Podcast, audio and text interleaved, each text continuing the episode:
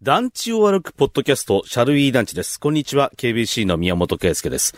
えー毎週木曜日の午前10時頃に、このシャルウィー団地を配信してきましたが、2週お休みをいただきました。えー楽しみにしてくださっていた皆様、本当に申し訳ありませんでした。あの、体調不良で休んでおりまして、えーもう、あの、復帰したんですけど、仕事には。えーまあ、あの、ありてに言うと、新型コロナになっておりましてですね、えー熱もかなり高くてですね、その後も、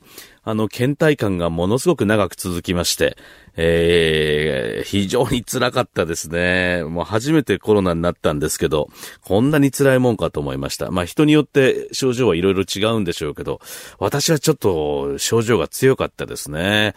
えーで、まああの、5類になったんで、あの、なんだかんだお金がかかりましてですね。検査するのも相当お金かかったり、いろいろなんだかんだで。えー、まあそういう意味ではね、あの、やっぱりならないに越したことはないですよ。えー、なんか、あの、皆さんもぜひ気をつけていただきたいと思います。ということで、えー、今回はですね、シャルビー団地初めて室内で喋っております。えー、まあコロナで取材に行けなかったので、えー、本当はね、あのー行ってたんですよ、取材に。大阪まで。で、行って、えーまあ別の仕事があったんですけど、その仕事をして、えー団地の取材にも行く予定で、UR の、えー西日本支社にもお願いをしてたところだったんですけど、その直前に大阪で熱が出ましてですね。で、大阪で、えーコロナと診断されて、そのまま、えー大阪で伏せっていたっていう状況でして、えー結果的には、あの、大阪の団地に行けませんでした。これ、まあ、改めて行こうというふうに思うんで、えーまた改めて計画を練り直そうと思ってますが、今回は、まあそういう意味では体調不良特別編ということで、えー団地鑑賞家を自称している私、宮本圭介が、まだ行っていない。でも絶対行きたい全国の団地への愛を語る宮本のまだ見ぬ憧れ団地百選その1をお送りしようと思っております。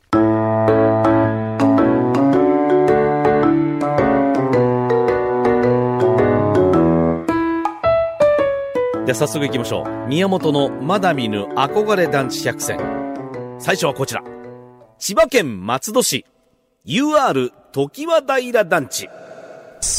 えー、行ってみたいんですよね、ここね。実はあの、UR の荒江団地でイベントをした時に、えー、そちらに来てくださっていたあ方でもあるんですけど、UR の担当者の方にですね、時和平団地行かれました？みたいなことで、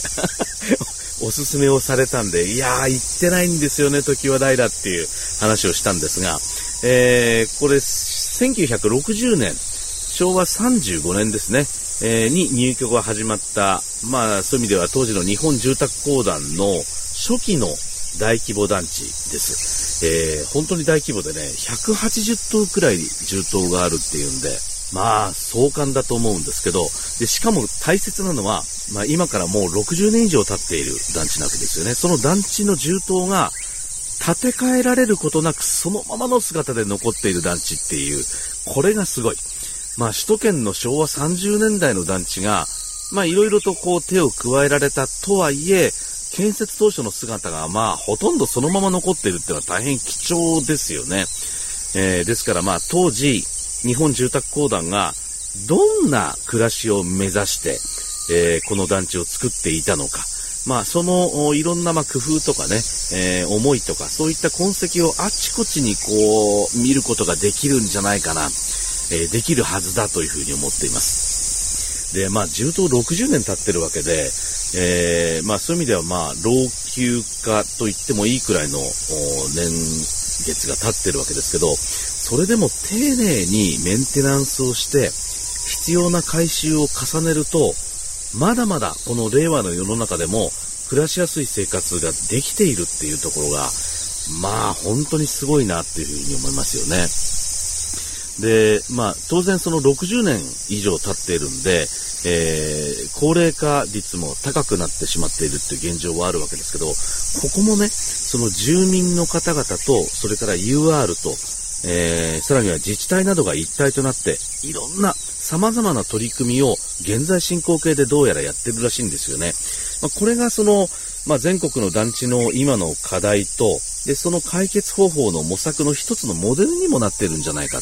というふうに思うので、そういうところもちょっとこう行って実際に感じてみたいなというふうに思いますよね。それから180棟くらいある銃刀ですから様々な銃刀があって、えー、その中にはあのスターハウスもあるわけですよね。あるというかね、もう健在も健在で、10棟残ってんのかなスターハウスが現存しています。人が住んでいる状態で、えー、今も残っているということですね。で、これをもうびっくりしたんですけど、このスターハウスの風景をですね、松戸市の観光協会が観光地としてホームページで紹介してるくらいのもんなんですよ。だからそれくらいやっぱり、なんだろう、いや、あのー、風景として素晴らしいっていうことなんじゃないかな。松戸の観光協会の人が見るべきだって言ってるわけだから。ね、団地マニアの方にお勧めしてるということではなくて、一般の、まあ、観光客の方に松戸市のここを見てください。例えばお寺とかね、えー、史跡とかいろいろこう紹介してる中に、えー、時和平団地のスターハウス、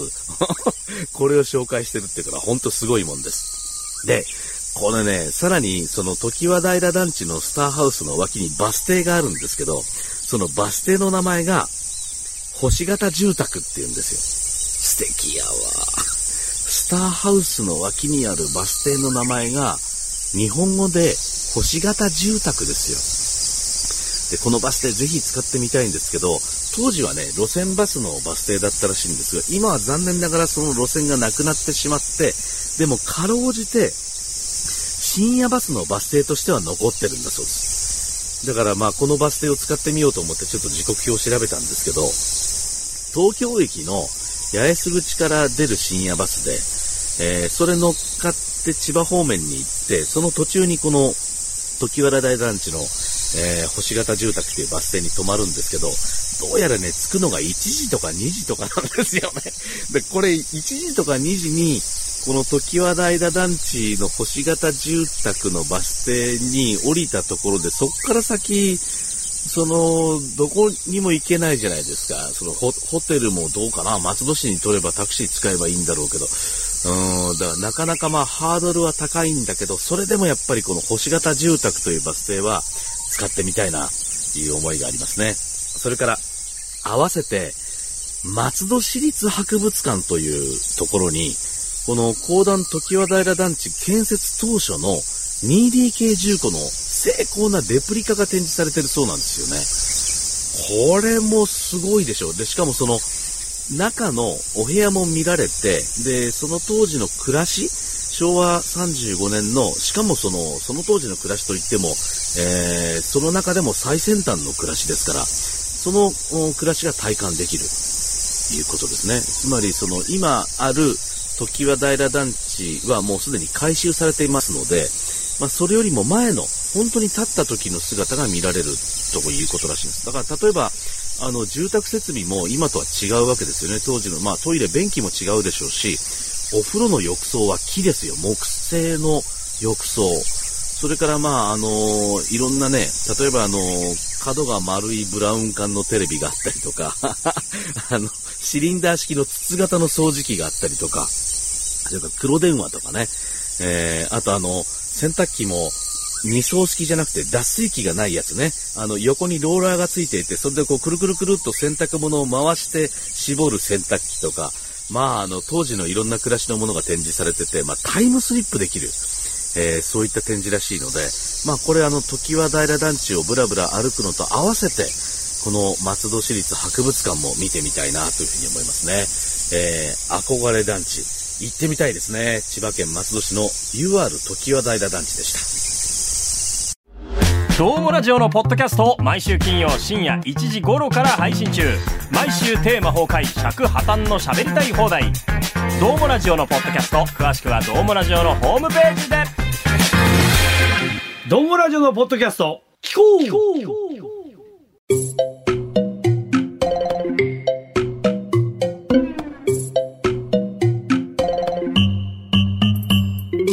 続いては、こちら。横浜市栄区 UR 九伝町団地。えー、これ僕知らなかった団地なんですけど、昭和39年に入居が始まった、えー、当時の、まあ、日本住宅公団が作った団地なんですけど、横浜市栄区、まあ、横浜市内ですけど、まあ、どっちかというと JR の大船駅から、えー、近いみたいなんで、まあもうほとんど横浜の鎌倉寄りですよね。で、その横浜市栄区の小高い山の上に作られた団地で、で、なんで僕がこの団地のことを知ったのかというとですね、あの、時々私が仕事でご一緒する石原良純さんの おすすめなんですよ。あの、石原良純さんも、あの、宮本君って団地好きだよねっていうのは知ってもらってて、で、ある、えー、ロケでご一緒するときに、ロケ車の中でその話になって、あれさ、その、九伝町団地って行ったことあるっていうわけですよ。九伝町団地聞いたことないですけど、どこですか？神奈川県横浜なんだけど。で、吉住さん神奈川県の逗子の人なんですよね。なので、あのー、この団地のことはどうやらご存知だったみたいで、いやもう、あの団地すげえよと。秘境にある団地だよって言うんですよ。ものすごい高低差だからと。よく作ったよ、あの団地っていう。絶対行った方がいいよっていう風にお勧めされたんで、まあいろいろと、ああ、そういうもんかなと。いうことでいろいろ調べてみたんですけど、まずやっぱりね、その高低差がすごいよっていうところが、どうもやっぱり引っかかるんですよね。もう行ってみたくてしょうがない。あの、起伏に富んだところに、昭和30年代に作った団地ということであれば、あの、今みたいにがっさりこう造成するんじゃなくて、かなり元々の地形、現地形を残した上で、まあ様々な工夫で住みやすい団地を作ったり違いないわけですよ。そうすると、まあ重棟の形にしてもそうですし、重棟の配置にしてもそうですし、なるほどなと。ここだったらこういう風にせざるを得ないような、こうすることで確かに暮らしやすくなるよな、みたいなことを実際に現地に行くと感じられるんじゃないかっていうふうに思うんですよね。で、私もよく使うこの国土地理院の地図を見てみると、この九伝町団地の敷地内だけでも、えー、40メートルくらい標高差があるみたいです。40メートルってすごいですよ。だいたいビルで言ったら12階とか13階分の高低差があるってことでしょ。かなり、えー、起伏があるということになります。低いところだと標高が42、3メートル、で、高いところ、一番高いところは80メートルを超えるので、この団地の中だけでやっぱり40メーターくらいの標高差があるわけですよね。だから、その団地の、その敷地の中の、どういう風に団地内道路を作っているのかっていうところが、まず気になる。場合によっては登山道みたいになってるのか、あるいはこう、くねくねとね、えー、曲げないとやっぱりこう、登っていけないと思うし、で、その、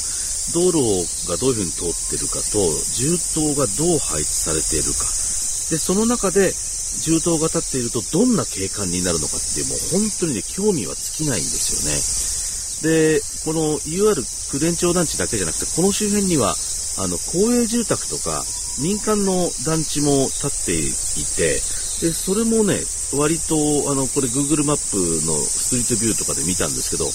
かなりね、あの、特徴のある重塔などもあって、まあ、いろんなこう重塔がこう並んでいって、だんだんこう土地が高くなっている一番上のところにドーンとあるのが九伝町団地。ということは、こう何か中世の山城の本丸みたいな そんな存在に見えるんじゃないかな。だからまあ、団地の中をぐるぐる回ってみたいということ。そうするとまあ、あの、高低差のあるところの工夫がいろいろ見られるっていうことが一つと、もう一つは引きの絵でね、遠くから九伝町団地を眺めてみたい。そういうなんかこう、楽しさがあるんじゃないかなというふうに思いますね。えー、行ってみたいですね。横浜市栄区の UR 九伝町団地。えー、そのうち行ってみたいと思っています。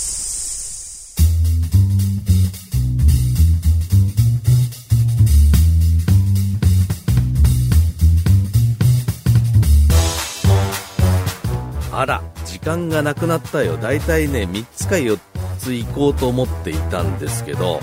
どうしよう。あのー、まだね、取材ができていないので、えー、来週もこの宮本圭介がまだ見ぬ憧れ団地100選をお送りすることにしましょうかね。えーというわけですいません取材がちょっとできておりませんが取材をした分はまたあの近々配信をしますので来週までは体調不良特別編でお楽しみください。ありがとうございました。来週もよろしくお願いします。